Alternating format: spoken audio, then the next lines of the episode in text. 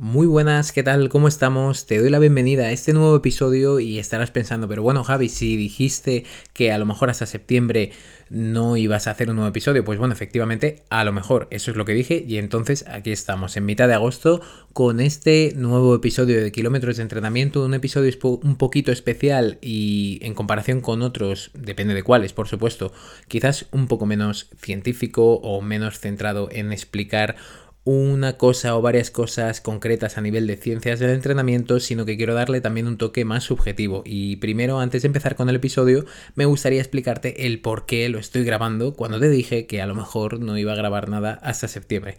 Pues bueno, lo primero porque el podcast me gusta, es algo que quiero seguir manteniendo y sí que te reconozco que cuando no lo hago estoy un poco como, joder, pues quiero eh, seguir poniéndome en el micrófono, quiero seguir buscando temas, quiero seguir investigando, pero también como comprenderás, pues en verano muchas veces de vacaciones, que ahora volví, ahora dentro de poquito, después de grabar esto, me voy unos poquitos días más, entonces siempre estás ahí entre vacaciones, vuelta, vuelves al trabajo de golpe, luego te vuelves a ir unos días aunque sea, los horarios son un poco más raros, de hecho esto ahora mismo lo estoy grabando en sábado, entonces, pues bueno, ¿no? Un poco complicado ir sacándolo todo, pero sí que este tema, el hecho de competir o acabar simplemente un maratón, el he ahí la cuestión, que es como he querido llamar a este episodio, quiero que sea un poco más subjetivo y con un enfoque menos científico como he comentado y por eso me he lanzado a grabarlo no tanto a improvisar porque ya sabes que va a haber un guion, como siempre hay un artículo de blog asociado al episodio, pero sí que para darte más mi opinión, para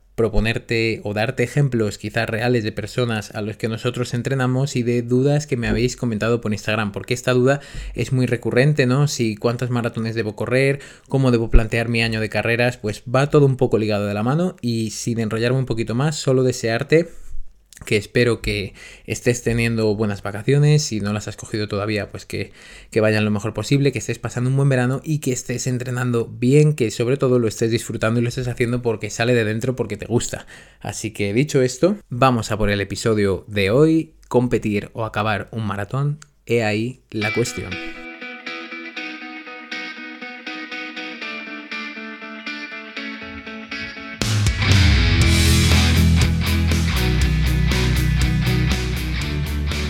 Te doy la bienvenida a Kilómetros de Entrenamiento, un podcast que te llevará a la línea de meta dando respuesta a tus principales dudas sobre entrenamiento de carrera, fuerza, nutrición, descanso y mucho más.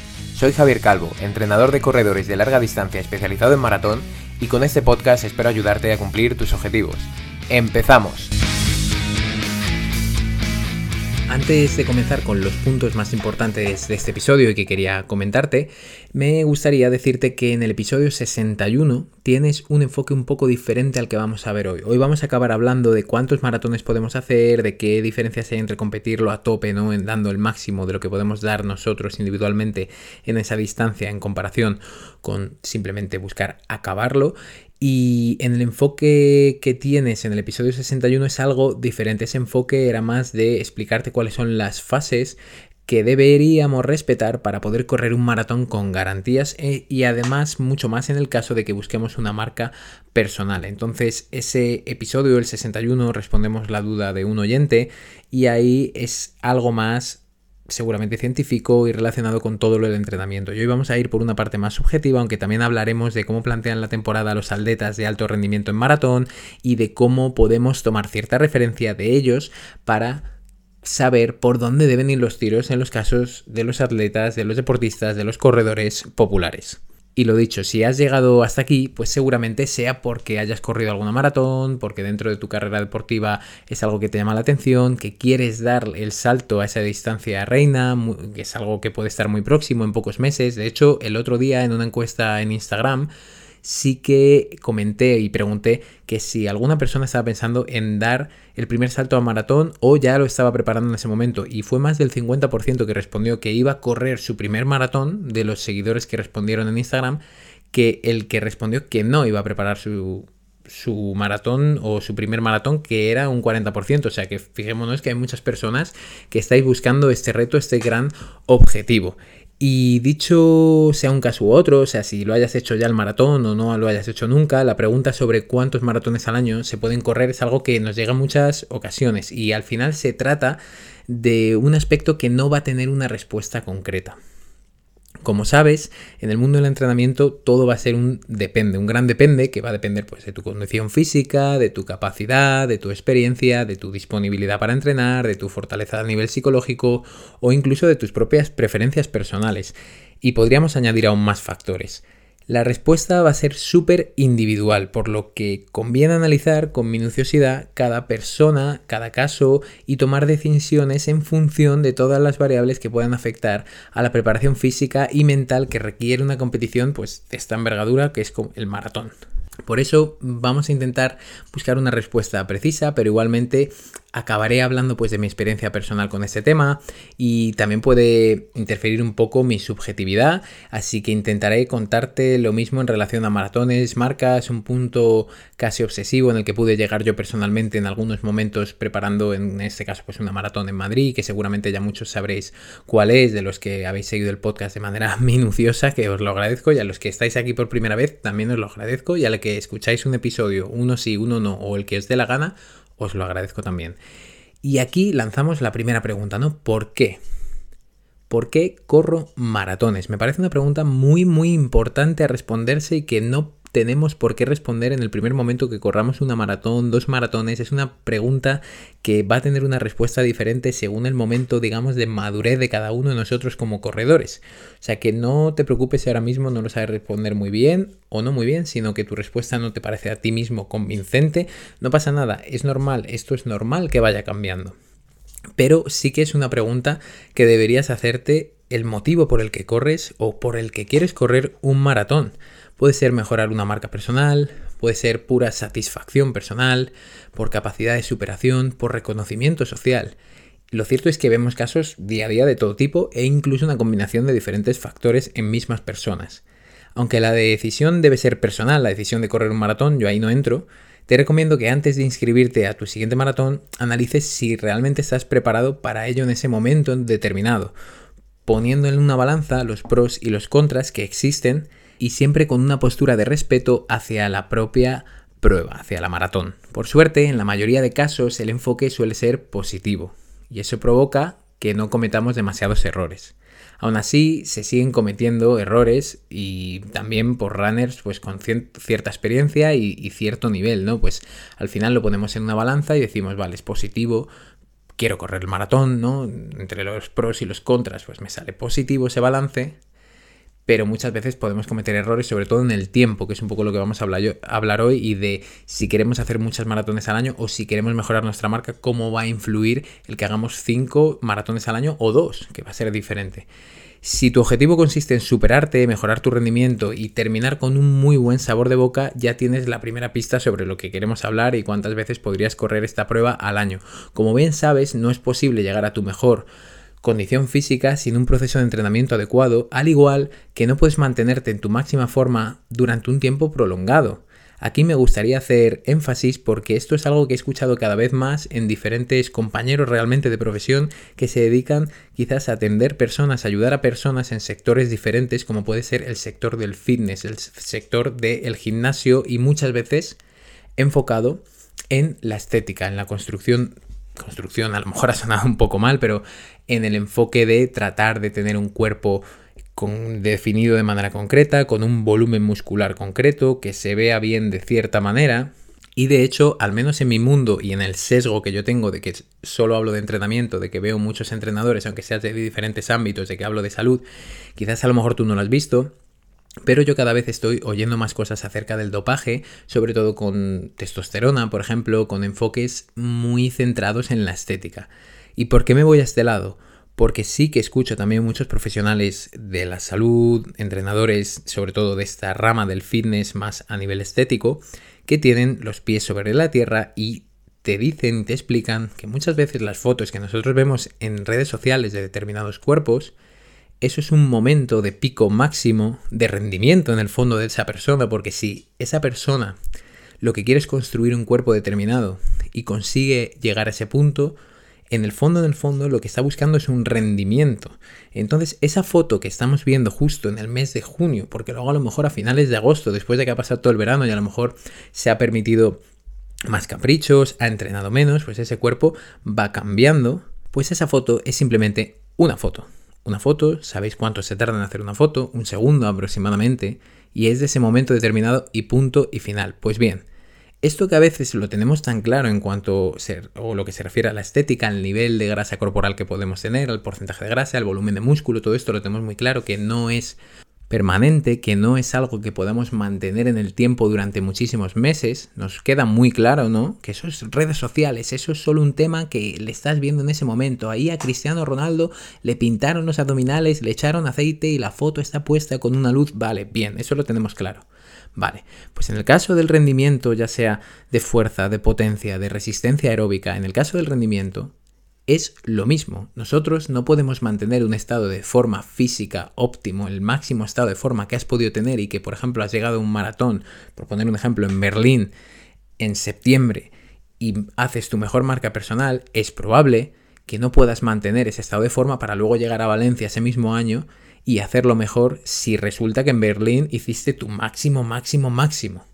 Va a llegar un momento en el que el cuerpo no va a poder dar más y vamos a tener que respetar sí o sí unos plazos. Así que este factor me parece muy interesante y este símil con lo que tenemos tan claro a veces, que es decir, vale, ese cuerpo es falso, ¿no? Entre comillas, ese cuerpo es algo que estamos viendo ahí en un momento determinado, a veces parece que nosotros, en cuanto a la carrera, pensamos que todo es ir a más, a más y más hacia arriba, hacia arriba, siempre tenemos que mejorar. Pues bien, no siempre se mejora y eso es algo que es importante que tengamos en la cabeza para evitar ciertos problemas y ciertas frustraciones cuando llegamos a una prueba, ya sea un maratón o lo que sea, y a lo mejor no cumplamos el objetivo que teníamos, aunque hayamos entrenado aún más duro que otras veces. Por no hablar también del desgaste físico y mental que una prueba como la, maratón pues puede llegar a suponer en una persona. No solo en el día de la prueba, sino también en todas las semanas que pasas entrenando, que el cual, o sea, al final el entrenamiento es un estresor bastante importante para el organismo. Es importante diferenciar entre competir y disfrutar. Cuando tu foco es 100% competir, es probable que no lo disfrutes igual. Y aquí es donde quería decirte, y por eso te he explicado al inicio, que este capítulo iba a ser también un poco más subjetivo. Te vuelvo a comentar mi ejemplo de las 3 horas en maratón en el Maratón de Madrid en 2021. Si no hubiera conseguido bajar de esas 3 horas, ¿qué habría hecho? ¿Qué habría hecho yo? Porque claro, me lo estaba preparando tan centrado en ello, con un foco en ese entrenamiento, vamos, con una presión tremenda. Me acuerdo esa mañana cuando me levanté bastante más nervioso que en otras maratones. De hecho, esta creo, si no me equivoco, creo que fue la séptima maratón que corrí que ya debería tener mucha más experiencia, pero no, estaba mucho más nervioso y de hecho los ritmos de tres horas ya los había hecho en una maratón que me había hecho yo a mí mismo, yo solo corriendo y lo había podido conseguir, o sea, que era factible conseguirlo, pero mis nervios eran muy muy altos. Y ahí me di cuenta de esa diferencia que podemos tener muchas veces, a lo mejor hay mucha gente que disfrute, disfruta mucho compitiendo y esa es la relación que esa persona tiene con las maratones pero yo sé que no es el caso de la mayoría de corredores, que muchas veces el foco es el contrario, es, oye, yo quiero correr, acabar un maratón, disfrutar de ello y punto. Pues bien, cuando empezamos a centrarnos en estas competencias, en intentar dar el máximo de nosotros mismos, ahí es donde el hecho de disfrutar y competir ya entra un poco en disputa, y eso es algo normal. Pero como ves, volvemos al mismo punto. La respuesta a por qué corro maratones puede cambiar. Yo corro por competir, yo corro por acabar, yo corro por disfrutar, yo corro por acompañar a un amigo, a una amiga. No te preocupes si ahora no te encuentras motivado para preparar todo un maratón y todo lo que supone. Creo que en este caso, sobre todo en el caso de la competencia, la presión que nos autoimponemos pues suele venir derivada pues a veces de agentes externos, relaciones, redes sociales y a veces esta presión que nos autoimponemos es demasiado, demasiado grande y a veces creo que nos podemos estar pasando. Así que este punto para mí sería el primero, ¿no? El por qué lo haces, por qué quieres correr, por qué lo disfrutas, por qué quieres entrenar tanta distancia, qué es el enganche, ¿no? Que puedes tener y que puedes utilizar para seguir disfrutando y disfrutando y disfrutando año a año, que creo que debería ser el foco de la mayoría de personas que no nos dedicamos a ello profesionalmente. Y ahora pasamos al siguiente punto, ¿no? Este punto lo hemos llamado Dime de dónde vienes y te daré la respuesta. Pues bien, en este punto me gustaría darte ciertas orientaciones sobre la toma de decisión acerca de inscribirte en una o más maratones durante un mismo año natural o temporada deportiva. En primer lugar, si estás en situación de debutar en la distancia, bajo ningún concepto, de verdad, y esto lo digo con el corazón en la mano porque sé que mucha gente va a decir, mm, eres demasiado conservador, Javi, pues yo esto lo defiendo a capa y espada porque creo que no hay tanta prisa. Y explico esto de la prisa antes de entrar en esta respuesta y en, esta, en este pequeño apartado que tenemos aquí. La prisa, pongámonos en el caso de que eres una persona que tiene 25 años y quiere empezar a correr maratones. Vale, no tienes prisa, tienes toda la vida por delante, como se suele decir. Perfecto. Por otro lado, pongámonos en el caso de que tienes 55 años y quieres empezar a correr maratones. Si tienes prisa, yo te digo una cosa, oye, llevas 55 años sin correr maratones, porque ahora vamos a bajar un poco esas prisas, porque esas prisas siempre van a entrar a luchar con nuestra salud y pueden ser un grave perjuicio para nuestra salud y para incluso más para ese ejemplo de 55 años, el hecho de que se precipite mucho puede hacer que a lo mejor a los 60 y pico ya tenga que dejar de correr absolutamente. Por supuesto, como he dicho al inicio, tanto en lo que es bueno como lo que es malo, la variabilidad individual de la persona es bestial. Estos ejemplos simplemente para ilustrar un poco y que pongamos una idea de qué riesgos podemos estar asumiendo y de también por qué las prisas, ¿no? El por qué. Eso es una pregunta que tendríamos que hacernos con muchas cosas muchas más veces. Pues bueno, volvemos al punto este que he dicho que me tapo un poco y que no quiero que me tiréis cosas a la cabeza o que me pongáis una mala reseña en el podcast y es porque no te recomendaría correr más de una maratón en un año si estás debutando. Pues bueno, principalmente lo primero, porque existe un desconocimiento total de la prueba, tanto por la falta de experimentación de las sensaciones entrenando y en carrera, así como por las consecuencias físicas que nos deja esta maratón una vez completada. Si es que la acabamos encima, porque muchas veces no es así. Aun acabando con buenas sensaciones y un buen rendimiento, será mejor plantearte tu segunda maratón para la temporada siguiente. Si estás en la tesitura de haber corrido ya una o varias maratones antes de aumentar el número de maratones al año, deberías analizar si has maximizado tu rendimiento en tus experiencias anteriores. Si realmente quieres mejorar, deberás centrarte en mejorar mediante el entrenamiento y tratar de llegar a la maratón en la mejor condición física y mental posible. Y esto, como he comentado antes, no se puede llevar a cabo tantas veces como queramos durante un año. O sea que de verdad que el cuerpo no se mantiene porque sí, el cuerpo va a ir cambiando en base a los estímulos que nosotros le, le, vayamos dando. Y si son excesivos y malos, pues va a cambiar a mal. Y si son buenos y en lo justo, pues va a cambiar a bien, pero el cuerpo es raro que se mantenga en cero, que se mantenga estable. Por ejemplo, si tú te quedas tumbado en un sofá seis meses, el cuerpo va para abajo. El cuerpo empieza a perder adaptaciones del entrenamiento, empieza a disminuir el volumen de oxígeno máximo, empieza a disminuir la cantidad de masa muscular que tienes, empieza a disminuir la cantidad de la capacidad que tienes de aplicar fuerza y muchos factores más. O sea, no hay un punto estable del cuerpo durante mucho tiempo. Y ya por último, si te encuentras en el punto de que has sido capaz de obtener un rendimiento muy satisfactorio, un rendimiento bueno con lo que tú querías conseguir en la maratón, es bastante recomendable valorar qué te va a aportar el participar en varias maratones en una temporada. Más es mejor, ¿por qué no probar otras distancias, otras disciplinas? Así que eso es importante. Y ahora entramos en la cuestión, acabar un maratón o competirlo, ¿no? Y ahí la cuestión. Considero que la clave principal para dar respuesta a esto, a cuántas maratones podría hacer en un año, es de qué modo se corren, por supuesto. Porque no es lo mismo participar en una maratón e ir únicamente a acabarla en el tiempo en el que sea que realmente pues puedas acabarla que buscar tu máximo rendimiento, tu marca personal, independientemente del ritmo del que seas capaz de llevar. Ahora entraremos en eso, pero que da igual que tú corras a 5.30, si ese es tu máximo, va a ser una maratón muy bestia en comparación con una persona que corre a 4.30 y ese es su máximo, va a ser muy parecida y vas a ir a tu máximo, ¿no? En ese caso, en esa distancia, eso es importante. Así que te invito a reflexionar sobre lo que hacen los corredores profesionales o de alto rendimiento. Y aquí puedes pensar, vale Javi, o sea, tú siempre nos estás diciendo que no tomemos como referencia el alto rendimiento, por ejemplo en rangos de kilómetros, en niveles de intensidad a los que trabajan. Aquí tendríamos que tomarlos como referencia, no, es simplemente para que te hagas una idea de la capacidad de rendimiento que pueden desarrollar esas personas, que es bestial. O sea, por ejemplo, si para Kipchoge el máximo de maratón es en 2.55 el kilómetro y eso supone un 84% de volumen de oxígeno máximo, yo sea cual sea mi ritmo asociado al 84% del volumen de oxígeno máximo, sería incapaz de correr un maratón al 84% del volumen de oxígeno máximo. No sé si me explico. Y ahora si no, entraremos un poco más en ese punto. Pero volvemos a los corredores profesionales, a los corredores de alto rendimiento. ¿Sabes cuántas maratones corren al año? Que sepas que habitualmente participan en dos. Dos al año. Tal vez tres.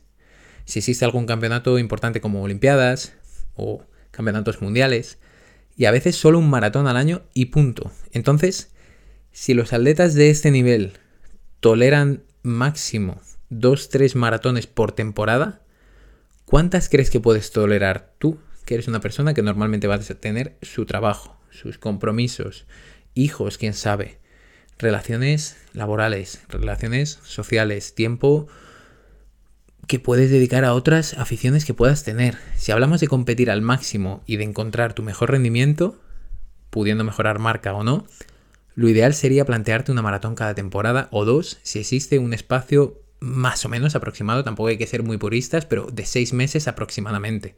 Que esto de hecho es lo que explicaba en el episodio 61 que te he comentado al inicio. Piensa que la preparación de un maratón conlleva un mínimo de 16 a 20 semanas de preparación necesitando de otras 4 a 6 semanas para recuperarnos del esfuerzo realizado. O sea que blanco y en botella, o sea, las matemáticas aquí no fallan. Podríamos hacer dos maratones al máximo potencial, pero no más. Pero no todo es el físico. Tener la capacidad psicológica, la ambición y la templanza para preparar un nuevo maratón tras una experiencia reciente puede ser el factor que incline la balanza. Muchas veces las piernas pueden, pero la cabeza no lo permite. Yo te recomiendo que si no tienes las ganas de embarcarte en una preparación maratoniana, directamente no lo hagas. O sea, no te plantees, si no te sale de forma natural, acabas de terminar un maratón, han pasado cuatro semanas y estás, uff, ostras, es que fue muy duro. Es que la verdad que ahora que lo pienso, lo preparé en verano, fue bastante duro. No me fui de vacaciones con este grupo de amigos o tuve que reducir un poco el número de días que podía irme y eso no me gustó y ahora me lo estoy pensando. Vale, pues en esos casos te diría no lo hagas espera un poco más, sigue entrenando, disfruta, sigue disfrutando el entrenamiento sin competencia. Otra cosa es que corras maratones por la experiencia, por el ambiente, por viajar, por el simple disfrute. No voy a entrar en si esto es mejor, peor o igual que buscar el máximo rendimiento. Es diferente, son enfoques diferentes. En esta situación sí que podrías plantearte correr más de 2, 3 maratones al año, pero ojo también, Siempre que tengas una experiencia dilatada en la distancia, te diría que al menos 5 o 6 maratones previas y mejor si te aproximas a la cifra de 10. Deberías tener claro que en esta modalidad no puedes exigirte ir al límite ni buscar tu mejor marca. Olvidar los ritmos, las pulsaciones y centrarte en adoptar una estrategia de carrera óptima será la mejor herramienta para cumplir el objetivo, no olvidando bajo ningún concepto el tema de hidratarte, alimentarte de manera correcta. O sea que no es solo ir allí pues porque quiero acabar, me voy a echar unas risas, tengo experiencia. Ojo, cuidado que por muchas risas que te eches, ya sabemos que esto es un maratón, son 42 kilómetros y 195 metros y tampoco se puede ir allí medio de broma y sin prepararlo. Y como siempre, pues disfrutar con cierto sufrimiento. O sea, eso que nunca falle, ¿no? Eso no puede faltar. No olvidemos que es la maratón y por mucho que corramos por debajo de nuestras posibilidades, nos fatigaremos mucho y nos va a costar lo suyo cruzar la línea de meta. No vayamos a perder el respeto a la distancia bajo ningún, ningún concepto, ¿vale? Eso es un mensaje que creo que también tiene que quedar bastante claro. Y entramos ahora en cuántas maratones al año corren los atletas de alto rendimiento. Antes te he dado un ejemplo, pero vamos a coger actualmente al mejor, que a lo mejor esto lo escuchas, esto lo estoy grabando en 2023 y a lo mejor lo escuchas en 2026, quién sabe, ojalá, y, no es el mejor. Pero ahora Kichopke podríamos cogerlo como referencia. Vale, pues tenemos dos maratones en 2013, dos en 2014, dos en 2015, dos en 2016, una en 2017, dos en 2018, una en 2019, una en 2020, dos en 2021, una en 2022 y a priori van a ser dos, Boston y Berlín en 2023. ¿Qué se te ocurre cuando te he dicho esto desde 2013 a 2022? Pues para mí ese es el principal punto. Si te fijas, no ha parado de correr, vale, que si hubiera tenido una lesión o algún año ha, estado un poco peor, no han cuadrado fechas, no se presenta y punto, corre solamente una. Pero fíjate la constancia, ¿no? Y eso que Kichowski empezó en 2013 a competir en maratón, pero antes competía en otras distancias. O sea que lleva corriendo básicamente toda la vida, porque iba al colegio corriendo. Así que imaginémonos, domina cualquier tipo de distancia, domina la carrera a pie perfectamente. Y corre una o dos maratones al año, joder. A mí me hace cuestionarme bastantes cosas, la verdad. Y aquí me puedes decir lo que te he comentado antes. Oye, esto no es un ejemplo, es diferente a un popular. Y mi pregunta es, si el mejor corredor de la historia del maratón la persona del planeta que más domina la distancia solo corre dos maratones máximo, ¿cómo los simples mortales podemos plantearnos correr 3, 4 o más. Si no tenemos ni sus años de experiencia, ni todo su entrenamiento que es un seguro a nivel de recuperación de lesiones y tampoco tenemos otros factores más como que centra su vida solo en esto. Y aquí me puedes decir, y tendrás razón, y ahora lo vemos, ya Javi, pero es que yo corro relativamente más lento que él. En relación, ¿no? Sí, pero lo que he comentado antes, ¿no? Que en muchos casos en los que se busca mejorar una marca personal, la línea es muy finita. Me refiero a que por muy rápido que corra Kichovke en relación a su máximo, y por mucho esfuerzo que suponga para él, que lo supone, aunque a veces lleva esa cara que parece que, que no le está costando nada, kilómetro 38 iba el tío tan tranquilo, medio sonriendo, la intensidad relativa que él sufre, que él imprime en cada prueba es bastante alta. Además, la duración de la prueba que tú hagas va a ser muy superior a la de Kichopke, seguramente, espero. Así que podríamos decir que en muchos casos va a tener aún más impacto en el cuerpo que el que tiene un maratón para él, para Kichopke en este caso. Y eso como he comentado, que sin contar que él dedica 24/7 de su tiempo para esto. Y no solo para entrenar, para comer, para descansar, para equilibrar toda su vida en relación a su rendimiento. Así que son muchas más cosas. Así que tras toda esta avalancha de información, lo que realmente tienes que valorar es si quieres correr maratones durante muchos años o si quieres que el idilio con los 42 kilómetros y 195 metros sea como un amor de verano, ¿no? Pues intenso pero corto. Si lo que quieres es acumular experiencias y sumar maratones a tu lista, deberías adoptar la personalidad de una hormiga, sin prisa pero sin pausa y pum pum pum pum pum pum. Medita y piensa profundamente sobre los objetivos de maratón que te propones, eligiendo el momento adecuado para participar en cada una de ellas. Si un año tiene que ser una maratón, que así sea. Que son dos, genial. Pero tal vez un año no puedas correr ninguna y tampoco pasa absolutamente nada. Si gestionas tu carrera deportiva con cabeza, tendrás tiempo de sobra para acumular muchas maratones y claro está, muchísimos más kilómetros de entrenamiento. Espero que este podcast te haya servido ya sabes, ya has visto que es un poco diferente, no es de estos de tomar apuntes, un poco reflexivo y me gustaría también que si has llegado hasta aquí, pues bueno, darte las gracias y que me pudieras poner en Spotify, ahora mismo es la plataforma que quizás está más preparada para, bueno, diferentes encuestas, para diferentes preguntas, me puedes poner qué te ha parecido el episodio y también he puesto un pequeño, una pequeña encuesta en la que puedes responder cuál ha sido el año en, el que más maratones has corrido, si es que corres maratones. Entiendo que también si estás escuchando este episodio y quieres darle salto a maratón, pues esa pregunta no la vas a poder responder, pero la dejaré ahí. ¿Cuál ha sido el año que más maratones has corrido? Si ha habido un año ahí súper duro. Así que nada, espero que te sirva, como siempre, ya digo, y que puedas pasar unas buenas vacaciones si todavía te quedan vacaciones por delante, y si no, que pases un muy buen verano, un verano lleno de kilómetros y de disfrute. Un abrazo fuerte y hablamos y nos vemos en próximos episodios.